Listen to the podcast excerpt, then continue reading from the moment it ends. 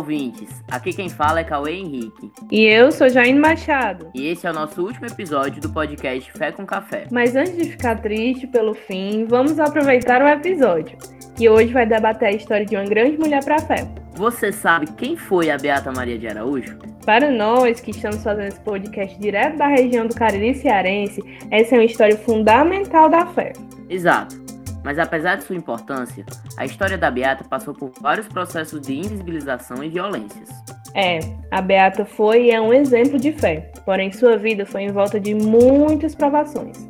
E a grande questão em torno da Beata Maria de Araújo foi um fato que ocorreu em 1886. Pois é, um verdadeiro marco na história da fé em Juazeiro do Norte. Em um dia de missa, a hóstia tornou sangue vivo na boca da Beata. Esse acontecimento veio a se tornar um fenômeno e era conhecido como milagre. Mas como essa história parou de ser reproduzida? A invisibilização desse acontecimento se dá através de vários processos, e hoje, nesse episódio, nós vamos discutir sobre isso. Isso mesmo. Para nos acompanhar nesse debate, chamamos a escritora e doutora em História Dia Nobre, que pesquisou da graduação ao doutorado sobre a Beata Maria de Araújo. E teremos ainda a participação especial de Amanda Teixeira, professora da Universidade Federal do Cariri e também historiadora. Então vamos ao nosso último episódio. Aumenta o volume, pega teu cafezinho e vamos conversar.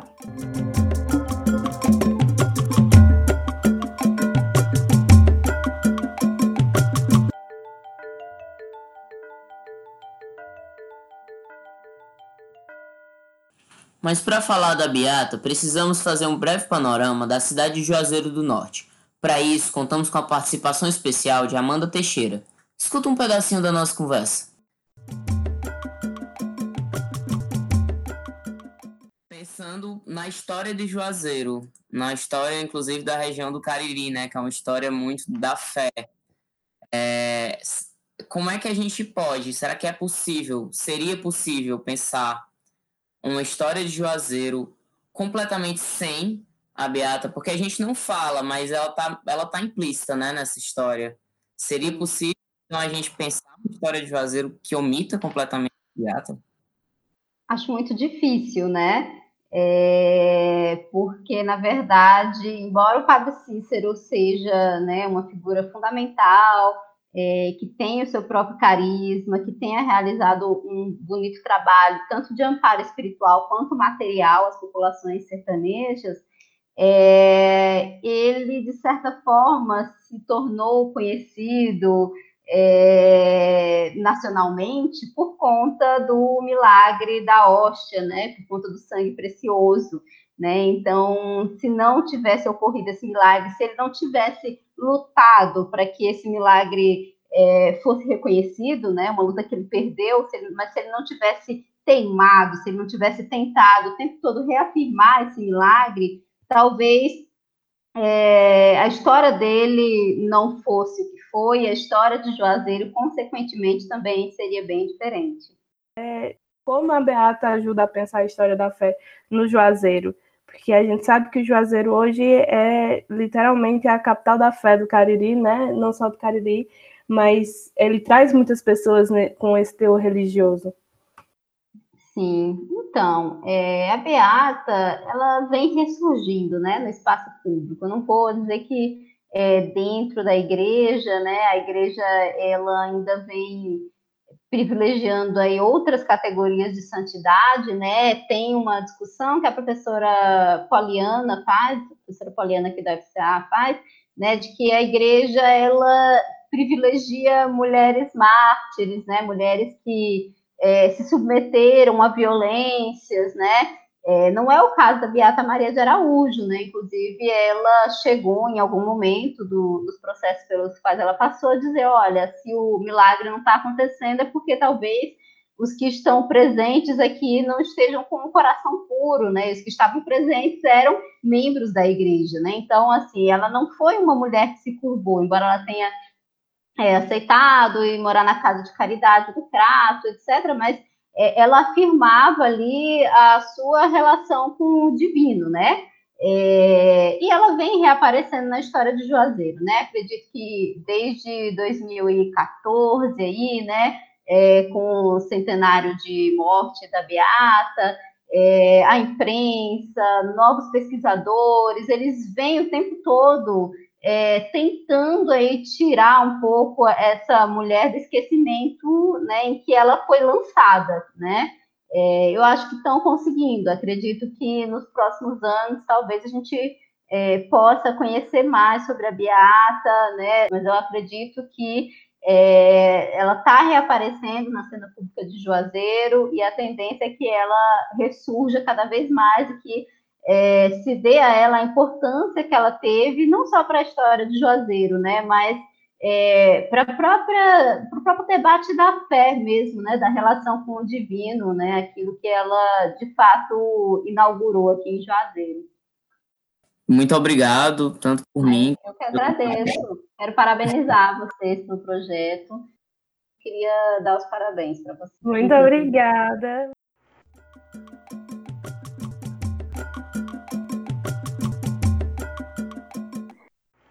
Agora, sem mais delongas, vamos dar boas-vindas a Dia Nobre. Olá, Dia. Obrigada por ter aceitado o nosso convite.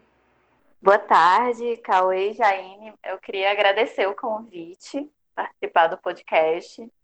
Sempre fico muito animada quando os estudantes né, do Cariri me convidam para participar de algo que envolve a Beata, porque foi a minha pesquisa durante muito tempo. Hoje eu já não pesquiso, mas eu estive, eu digo, sempre digo que eu estive casada com ela há 14 anos, né? Que foi o tempo entre a graduação e o final do doutorado. É uma trajetória assim muito muito grande, né? Já de, de convivência, então, realmente, eu acordava, dormia e acordava com a Beata durante muito tempo. Para que a gente saiba, para que a gente conheça, né, quem foi a Beata Maria de Araújo, eu queria saber, disso. tu pode nos dar esse, esse panorama da história dela mesmo, de quem ela era. Na tese de doutorado, porque assim, a minha dissertação, ela trata do caso de Juazeiro de uma forma geral, né? Se chama O Teatro de Deus, é, as Beatas do Padre Cícero e o Espaço Sagrado de Juazeiro. Então, o foco da dissertação é trazer um pouco de, do como se formou essa, religiosidade e de como Juazeiro se torna um espaço sagrado para essas mulheres. E claro que eu estudo o caso da Beata, é, mas é um trabalho, vamos dizer assim, que traz essas mulheres de uma forma mais geral. Né? Na tese, é, a minha intenção era trazer realmente um percurso biográfico dela. Então, eu me dediquei muito na tese a tentar mostrar quem era Maria de Araújo a partir, obviamente, da minha interpretação da documentação. Então, não tem também uma pretensão de ser a verdade sobre a Maria de Araújo. Né? É, existem outras pessoas que pesquisaram é, os, os fenômenos de Juazeiro e, a, como a gente sabe, a história é a narrativa de quem conta, né? Então, ela é uma interpretação. Então, a beata que eu vou apresentar para vocês é a minha beata, né? A beata Maria de Araújo, a partir da minha leitura. E, para mim, ela não é uma mulher que se encaixa nem no estereótipo da vítima, dessa mulher que foi injustiçada, né? Que, que foi é, colocada num lugar onde ela não queria estar. E também ela não é uma Santa Marte, né? Para mim, a Beata Maria de Araújo, ela é uma mulher que vem de um lugar de pobreza, ela vem de um lugar onde ela não tinha acesso à educação, ela, ela era analfabeta, ela era uma mulher negra, né? Então, você já perpassa aí uma interseção de duas, é, de duas questões, que é a questão da, do gênero, da raça, e se coloca mais uma terceira questão, que é a questão social, né? Então ela vai estar, tá, ela é mulher, negra e pobre em uma sociedade de final do século XIX extremamente é, vinculada a práticas e a costumes patriarcais. E é, ela é uma mulher também que está imersa num lugar que é tem uma tradição, digamos assim, de uma religiosidade muito penitencial. E o que é que significa dizer que a religiosidade naquela época era penitencial? É uma religiosidade muito ligada a práticas que é, prezavam pelo, pela ideia do sofrimento, a ideia da paixão do Cristo, a ideia de que para você conseguir sua salvação você deveria sofrer. Isso é, inclusive, uma prática que vai ser substituída pela igreja nessa virada do século XIX para o século XX. Muitos ritos vão ser substituídos por ritos mais, vamos dizer assim, mais austeros e menos dramáticos. Então, a religiosidade daquele momento é uma religiosidade dramática. É uma religiosidade em que o fiel ele entra em contato diretamente com o santo. Ele não precisa diretamente da igreja para fazer suas negociações com o santo, né? E a Maria de Araújo ela é educada é, pela mãe dela dentro desse lugar, desse lugar de mulher pobre, negra, né, que já nasce mesmo estigmatizada e ela vai se dedicar a essa vivência religiosa desde muito cedo. Então, para mim, a Maria de Araújo ela é antes de tudo uma crente, né, uma mulher que ela foi ensinada desde muito pequena de que a, a salvação dela estava na religião e dessa religião muito muito dramática, muito exacerbada. Então, desde muito pequena ela vai ter relatos de visões, ela via Jesus Cristo, ela brincava com Jesus Cristo criança, e isso é algo que, tá, que perpassa a vida dela inteira. Não é à toa que ela vai é, por esse caminho, né, dessa irmandade religiosa. Ela faz parte do apostolado da oração.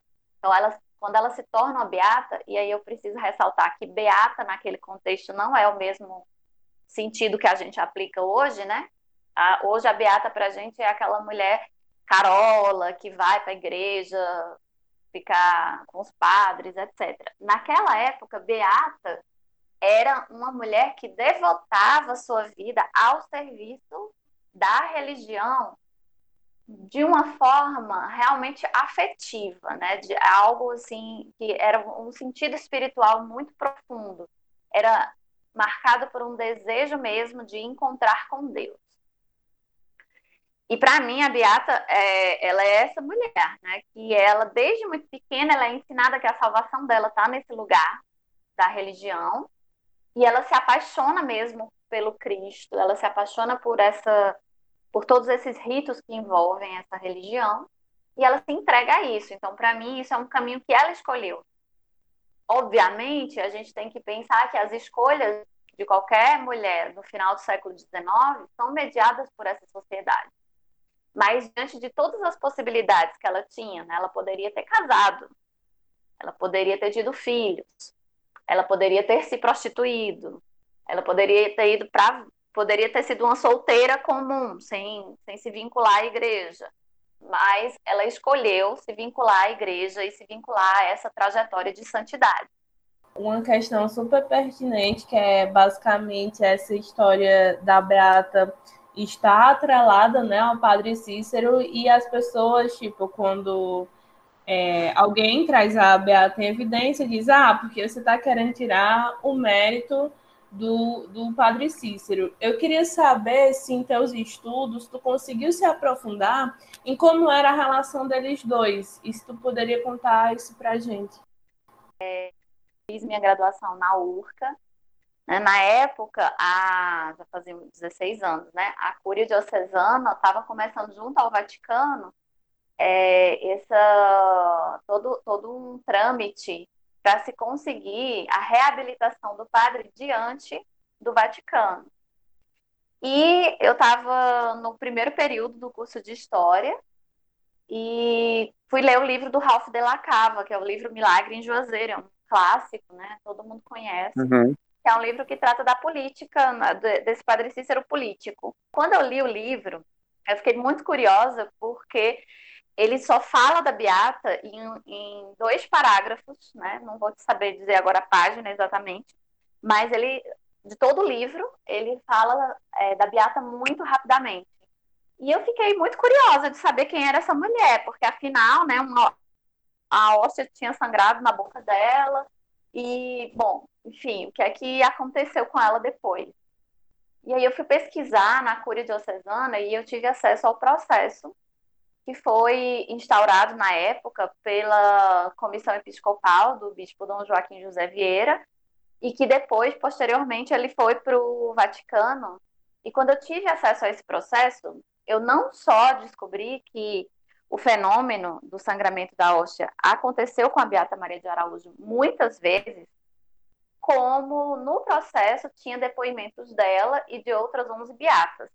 Então, isso, isso me deixou muito instigada. Né? Na época, eu tinha 17 para 18 anos e é, eu tinha toda aquela ideia fantasiosa de que eu ia entrar no curso de história e estudar bruxaria, inquisição, né? E essa ideia de que a gente, quando a gente entra, a gente não sabe muito bem o que é fonte documental, o que é pesquisa.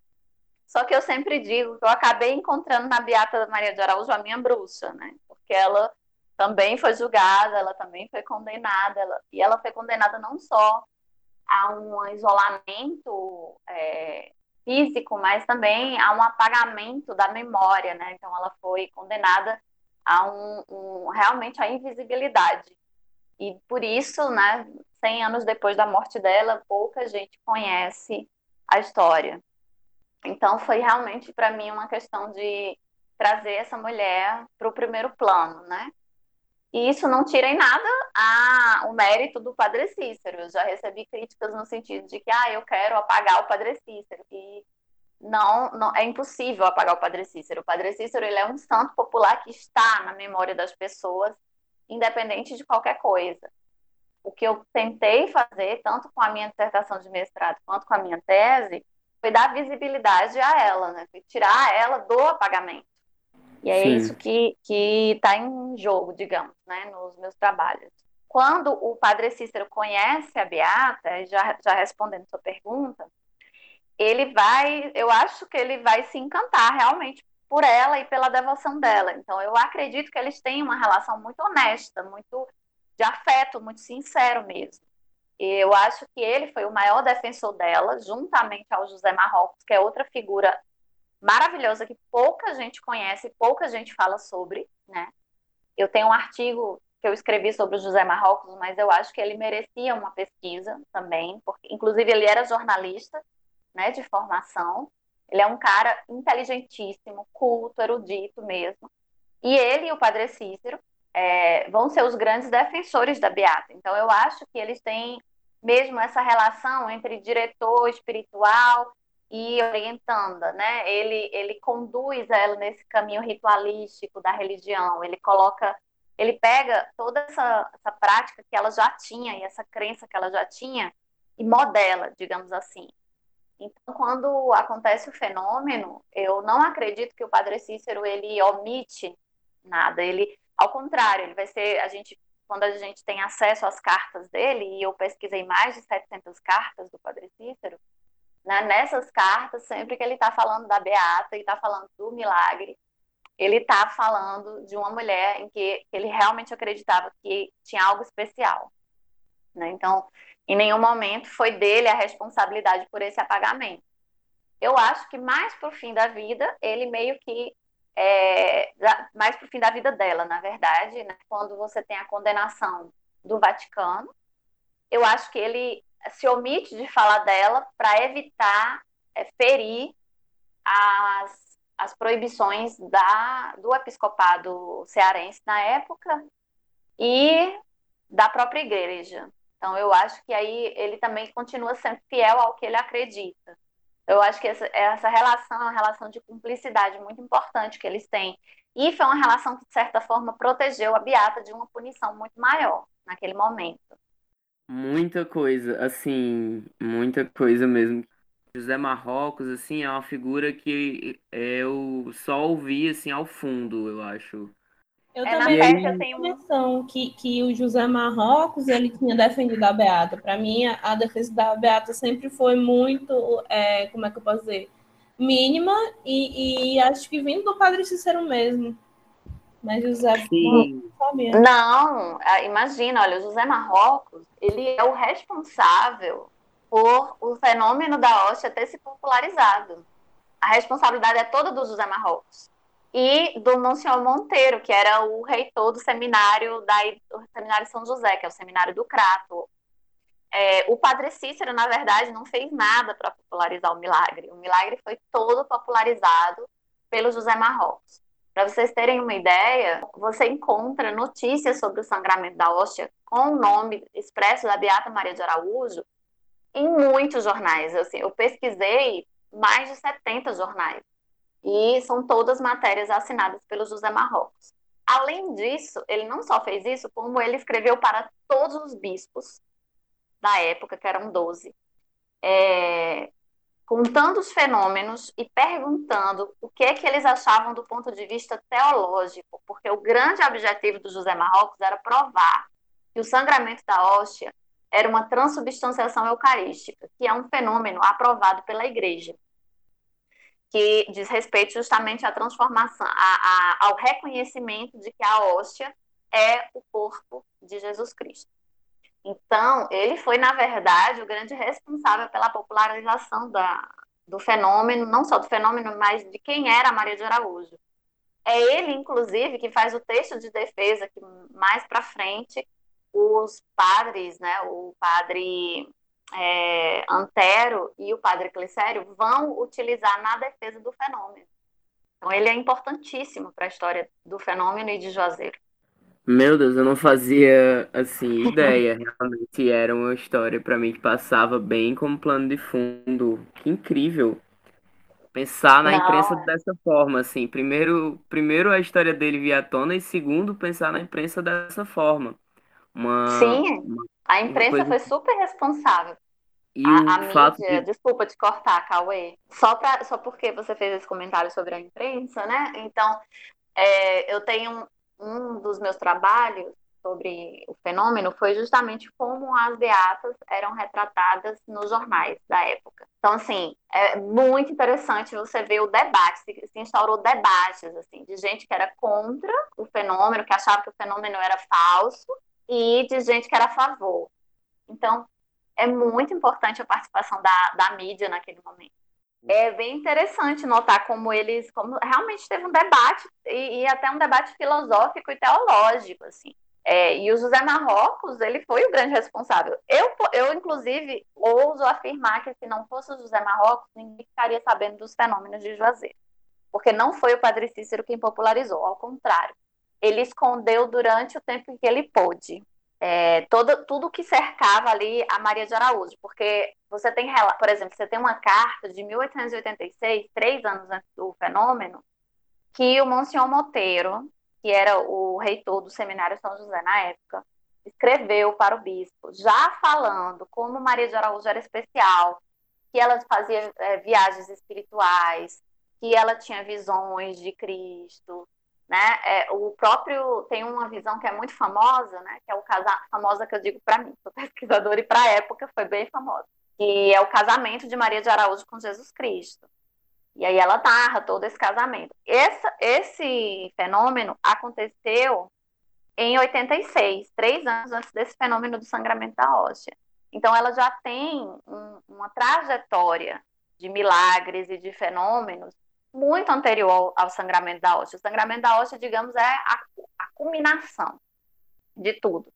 Ela apresentava estigmas de crucificação como São Francisco, ela teve profecias, então tem todo um, um, um leque, digamos assim, de fenômenos que ela vai apresentar antes do sangramento. O sangramento, para mim, é, é, mesmo que tipo, a gota d'água ali, naquele contexto, para que ela se tornasse popular. Mas antes ela já tem toda uma trajetória de santidade, entende? De, nos termos, né, que a gente considera para a igreja. É, quais são os elementos que tornam alguém santo. Então, ela tem todos os elementos na época para ser considerada uma santa. Só que o sangramento da hóstia, eu costumo dizer, acontece no lugar errado e no tempo errado. Se ela tivesse se adiantado um século, talvez hoje ela fosse uma santa, mas naquele contexto, aquele fenômeno, especificamente, que é um fenômeno que mexe com a ideia do mistério do, do sangue de Cristo, é um fenômeno que a igreja já tem um pouco de ressalva. A igreja, naquele contexto, está no meio de um processo de, do que a gente chama de romanização, que é esse enrijecimento das práticas e dos rituais, essa tentativa da igreja de fazer com que os fiéis eles se reportem muito mais aos padres do que aos santos. Então tem muita coisa aí que está por trás dessa história, né? Que não é tão simples assim. Muita gente simplifica as coisas dizendo: ah, aconteceu o fenômeno e o Dom Joaquim era ruim, era não queria saber do Padre Cícero e condenou todo mundo por isso. O que também não procede, porque inclusive o Dom Joaquim era extremamente amigo do Padre Cícero na época. Ele inclusive protegeu o Padre Cícero em muitos momentos, né? Então eles eram muito amigos. Eles rompem só quando o Padre Cícero se recusa a dizer que o milagre era falso. É, o, é quando eles rompem, mas eles eram muito amigos. Então, essa tese que, que tinha que o padre Cícero era inimigo da diocese, ela é falsa, ela é equivocada, né? É um erro de interpretação. Porque nas cartas da época a gente tem uma relação, inclusive, muito afetiva do Dom Joaquim para com o padre Cícero. Pois é, mas assim, a gente sabe que a, a história da Beata a todo momento foi assim, volta de violências, né? E aí eu queria saber se tu pode nos dar assim um panorama de como aconteceu é, é, tanto a invisibilização quanto processos mais dolorosos né, na vida da, da, da Beata e o porquê que existe essa é, necessidade de invisibilização até hoje, né, da história dela, que a gente percebe que, que, que existe ainda, né, um, um processo de invisibilização, um, um, tabu em cima, principalmente no período, né, que aconteceu. Então, é, a história dela, né, é uma história realmente permeada de muita violência. Você tem primeiro, em primeiro lugar, uma violência social mesmo, né? É, ela era uma mulher negra, então ela deve ter sofrido todo tipo de, de racismo da época. É, ela era uma mulher pobre, então ainda tem esse, esse lado, né, de ter passado por muita necessidade ela era lavadeira, né? Então ela, ela lavava roupa também junto com a mãe, costurava junto com a mãe. É, e aí, quando para eu poder falar desse processo de invisibilização, eu preciso falar um pouco sobre como foi que a gente chegou, né, a isso. E aí, como eu estava falando anteriormente, a gente está num contexto é, histórico, social e político muito delicado. Né? Se a gente relembra um pouco ali, 1889 é o ano da proclamação da República no Brasil.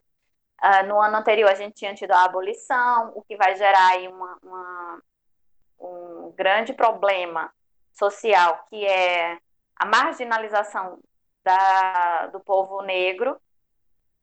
A gente vai ter também um grande impacto desse processo de romanização na igreja, que é um processo que envolve criar novos ritos e novas práticas. Então, você está mexendo com uma crença local. É, a igreja ela vem mesmo com esse intuito de institucionalizar todos os ritos e de não, não deixar mais que o fiel ele tivesse esse, esse contato íntimo né, com o santo. A ideia agora era que a igreja permeasse toda essa relação dos fiéis com a sua crença. Isso vai causar muitos impactos, né? Se a gente for pensar, no final do século XIX ainda, a coisa mais importante para um cristão era ser salvo. Então, ele vivia com esta possibilidade de que, ah, nesse, nesse plano eu estou passando por necessidades, mas é, eu vou ser salvo e no, no outra vida eu vou estar no céu com Jesus, enfim. Então, isso é o panorama de crença dessas pessoas, né? É, e aí, imagina você dizer para uma pessoa daquele contexto que ela não vai ser salva, ou que ela não pode ser salva, porque ela acredita no fenômeno da hóstia. Então, era mais ou menos isso que acontecia. Quando a gente tem a condenação da Maria de Araújo pelo Vaticano, e eu estudei na Congregação para a Doutrina da Fé em Roma, eu tive acesso aos processos e a todos os pareceres dos cardeais, né? Inclusive, na minha tese, ela, eu anexei boa parte dessa documentação para quem quisesse pesquisar depois, porque não é uma documentação fácil de ter acesso. É, e aí eles vão dizer, eles vão criar né, várias narrativas. Né? Por exemplo, você tem testemunhas dizendo que ela, que a Beata era alcoólatra, né, que a Beata era maluca, que ela não era uma pessoa digna de, de ser levada em consideração porque ela era uma mulher negra. Então, isso aí você já tem uma violência simbólica muito forte sobre ela, que advém dessa intersecção né, de gênero, raça e classe. Depois, com os fenômenos, e é que ela ganha muita visibilidade com isso, a igreja decide é, realmente cortar esse mal aí pela raiz. O que, é que eles fazem? Eles proíbem todo tipo de menção ao nome dela. Então é aí que começa esse apagamento. Eles proíbem que se façam visitas a ela, a ela, porque é importante ressaltar as, os, os, dois primeiros ciclos de romarias ao Juazeiro não eram feitos para o Padre Cícero. O primeiro ciclo é feito para Beata Maria de Araújo, as pessoas elas vão em busca do milagre. Depois, com a condenação, o Padre Cícero ele cria o culto à Nossa Senhora das Dores. Então, as pessoas do segundo ciclo, eles vão sabendo que em Juazeiro tem alguma coisa especial, não sabem muito bem o que é, e quando eles chegam lá, eles são direcionados pelo Padre Cícero para o culto à Nossa Senhora das Dores. Isso está tudo documentado em cartas da época. E o terceiro ciclo, somente após a morte do Padre Cícero, é que é direcionado a ele. No, entre o segundo e o terceiro ciclo de Romarias, que leva mais ou menos aí 20 anos, você já tem um esquecimento total da Beata Maria de Araújo, mas que é um esquecimento inicialmente promovido pela própria Igreja Católica, né, a partir justamente dessa condenação dela, que é expressa e que é publicada em jornais da época também, é publicada através de portarias do Dom Joaquim José Vieira e é publicada nos jornais. Então, as proibições envolviam queimar tudo que falasse da Beata, Araú, da Beata Maria, é, queimar, inclusive na época foram impressas medalhas, né, com a imagem dela e o nome dela, então queimar todas as medalhas, era proibido falar sobre ela, ela deveria se ser reclusa em uma casa de caridade, então ela era proibida de falar ou de manter contato com qualquer pessoa da época. E é, eu acho que tipo a proibição mais chocante, né, que era antes de qualquer rito, o fiel deveria responder se ele acredita que os fenômenos de Juazeiro eram falsos e que ele era obediente à igreja. Então, vê, se você, voltando ao que eu estava falando no início, você chegar para uma pessoa daquela época e dizer para ele: se você não disser que o fenômeno de Juazeiro é falso, eu não posso confessar, eu não posso comungar, eu não posso casar você. Portanto, você não vai para o céu. Olha o impacto disso, psicologicamente falando, né, oh, na mente sim. de uma pessoa. O que é que ele faz? Ele vai negar o milagre, porque ele quer ser confessado, ele quer comungar e ele quer de alguma forma, obter a salvação dele, entende? Então, é aí que começa o apagamento da Maria de Araújo. Ora, quando a gente não fala de algo, esse algo deixa de existir. E aí, como se passou a não falar mais dela, né? O próprio Padre Cícero, ele, ele vai fazer todo um esforço para que essas regras sejam obedecidas, embora ele próprio é, nunca tenha assumido para a igreja isso, né? Ele tergiversava muito, né? Ou seja, ele ele era muito contraditório nas cartas dele. Ele, por exemplo, tem uma carta muito famosa que eu cito na tese.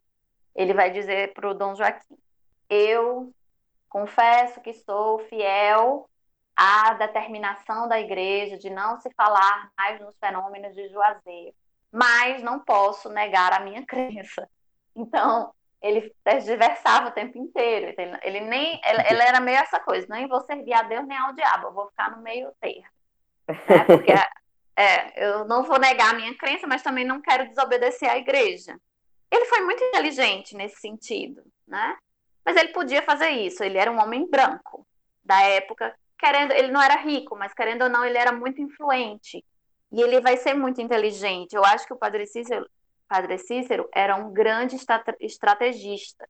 Ele vai conseguir conduzir essa situação de modo a que ele saia com muita influência. Não é à toa que pouco depois ele vai é, direcionar toda essa força dele para a questão política, né? Porque ele é suspenso das ordens sacerdotais.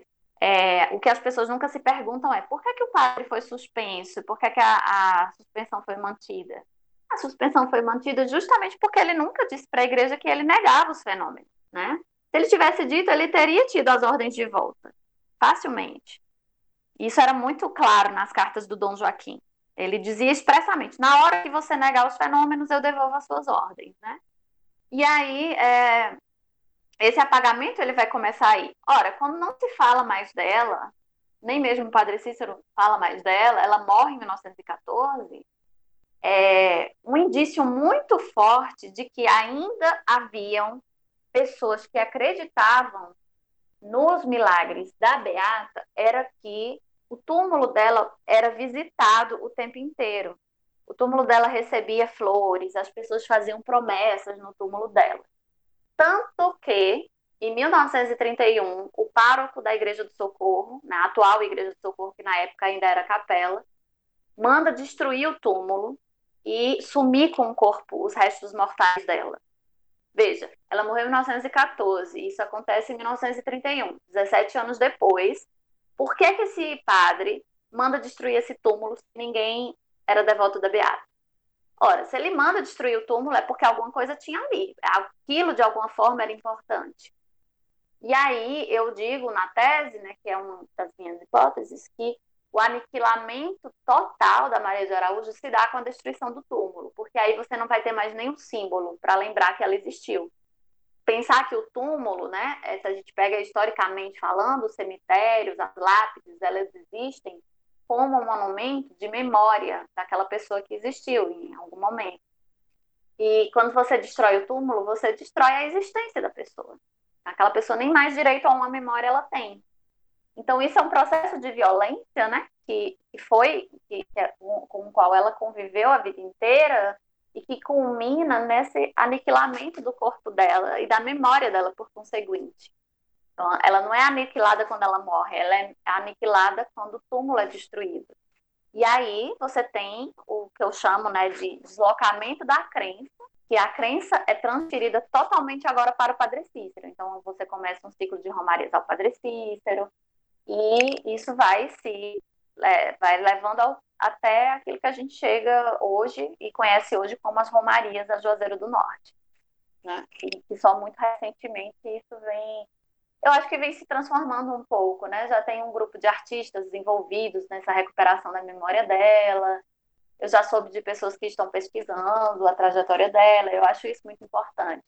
Antes de mim, é importante falar que tem o trabalho da Maria do Carmo Pagan Forti, né? E chama A Beata do Milagre.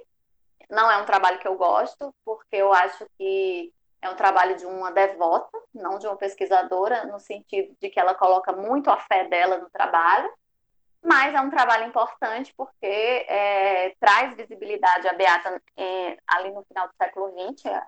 Esse trabalho é apresentado, acho que em 1989. E é, é um trabalho que merece ser lembrado. E aí, depois dele, a gente tem a Renata Marinho Paz, com um trabalho mais amplo sobre as beatas, né, do Juazeiro, de forma geral. E o meu trabalho, que vem aí nesse, nessa leva aí do século XXI já. Então, eu espero que muita gente ainda pesquise a beata e que ela né, volte a, ser, vamos dizer assim, foco, não das romarias, porque ela nunca vai ser foco da romaria, porque crença é algo que se constrói de uma forma muito mais estrutural e profunda. Eu sempre digo, eu não tenho interesse em mudar o foco de devoção de Juazeiro, eu não tenho interesse que a Beata seja considerada santa.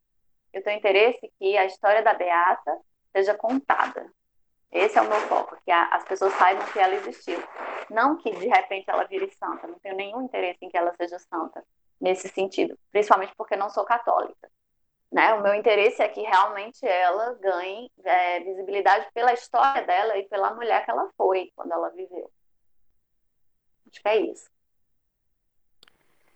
Eita, várias coisas. Nossa, tanta coisa assim. Eu acho que essa questão do túmulo é uma das que ainda, assim, todas as vezes que eu me lembro dela me choca. Eu não tenho a menor condição. Sim, eu me lembro muito de uma fala do, do Pastor Simões no, no episódio passado, que ele falou assim: cara, tentaram invisibilizar a história o tempo todo, mas se a gente está aqui falando hoje, não deu certo né? Então Justamente. acho que é muito sobre isso, de tipo assim, apesar da, de, de, das várias tentativas e violências em torno durante vida e morte da Beata, não conseguiram, entendeu? Invisibilizar ela 100%. Ainda tem pessoas que pesquisam sobre ela, ainda tem artistas Sim. que procuram divulgar a imagem dela, é, as pessoas do Cariri, mesmo que poucas, ainda ainda contam a história dela, então acho que invisibilizar um, um personagem tão importante para a história do interior cearense vai ser difícil, entendeu? E assim, é, é já nos encaminhando para o fim, queria agradecer muito sua presença, Dia. Foi assim muito rico, a, muito rica a conversa. Eu fiquei assim, em vários momentos chocadas e, e, e vários momentos muito felizes em, em estar conversando, né, com você. E foi ótimo o espaço. Muito obrigada pela disponibilidade, pela presença. E é isto. Quer se explicar, Eu acho que eu compartilho dos choques e eu fiquei passado também com muita coisa ótima. Consegui ver a Beata completa. Foi ainda não 100% de, de tudo que eu tenho curiosidade, né? Porque uma conversa não vai saciar tudo, mas foi muito bom e eu queria demais agradecer a tua presença, ter aceitado o convite, ter se, se interessado e estar tá compartilhando esse momento com a gente foi realmente é, muito bom, viu? Muito obrigado, Dia. Imagina, eu que agradeço. É, como eu disse, eu fico muito feliz de ver que tem pessoas aí interessadas que estão falando sobre isso. Né? Eu sempre brinco, já fazem seis anos que eu defendi a tese que eu não pesquiso mais, só que eu tenho muito prazer de falar sobre e de dar, de certa forma, a minha contribuição, né? E queria também queria agradecer a Gabriela, que entrou em contato comigo, ao, ao Cauê, que também teve é, esse contato nesses dias. Eu estou disponível mais na, no Instagram, é a rede social que eu mais atuo, arroba dia.nobre. E eu vou fazer um merchanzinho, porque tanto a dissertação quanto a tese estão disponíveis em formato e-book na Amazon. Então é fácil demais de encontrar os meus trabalhos. É só colocar Dia Nobre na Amazon, vai aparecer os meus trabalhos lá. Eu acho que, que é isso. É, é um processo mesmo da gente ir falando sobre, né? E, e trazendo. Eu tenho um projeto é, futuro. Uma coisa que eu esqueci de falar: tem um grupo de teatro que é a Trupe Errante, daqui de Petrolina. Eles fizeram é, uma. O Rafael Moraes é um ator, né, que faz inclusive teatro aí na URCA, e eles fizeram uma adaptação do meu livro como peça de teatro, como monólogo, na verdade. É bem interessante também, eu acho que você encontra na internet fácil fácil. Se você colocar Rafael Moraes, Trupe Errante, Beata Maria de Araújo, enfim, vai aparecer. E eu tenho um projeto de logo, logo fazer algo mais literário sobre a Beata, né? Então, eu também sou escritora, é, trabalho muito com literatura e quero estou pensando em, de repente, transformar esse trabalho, que é um trabalho acadêmico, em um trabalho literário sobre ela. Quem sabe aí nos próximos anos não sai um romance sobre a Beata Maria de Araújo. Vamos ver. Que ótimo, que ótimo. Quanto mais história e documentação acessível, melhor. E é muito bom ficar sabendo disso, e é muito bom para o pessoal que está escutando. Né? Lembrando que esse é nosso último episódio, acho que a gente está fechando com chave de ouro, né? É, esse bloco de podcasts. E assim, muito obrigada a todo mundo que escutou até aqui. Se você está começando por esse episódio, existem outros quatro, então escutem eles também, são muito especiais. E assim, muito obrigada por ter chegado até aqui, todos vocês que estão escutando, né? Porque é um processo de documentação e quanto mais pessoas escutarem, melhor. Muito obrigada. É isso, obrigada também. Ai, que emoção, gente. Muito obrigado a todo mundo. Foi perfeito esse episódio. Locução por Cauê Henrique e Jaine Machado. Texto por Cauê Henrique e Jaine Machado. Produção por Gabriela Catunda, Cauê Henrique e Jaine Machado. Vinheta por Rômulo César e Sidney Oliveira. Edição por Cauê Henrique.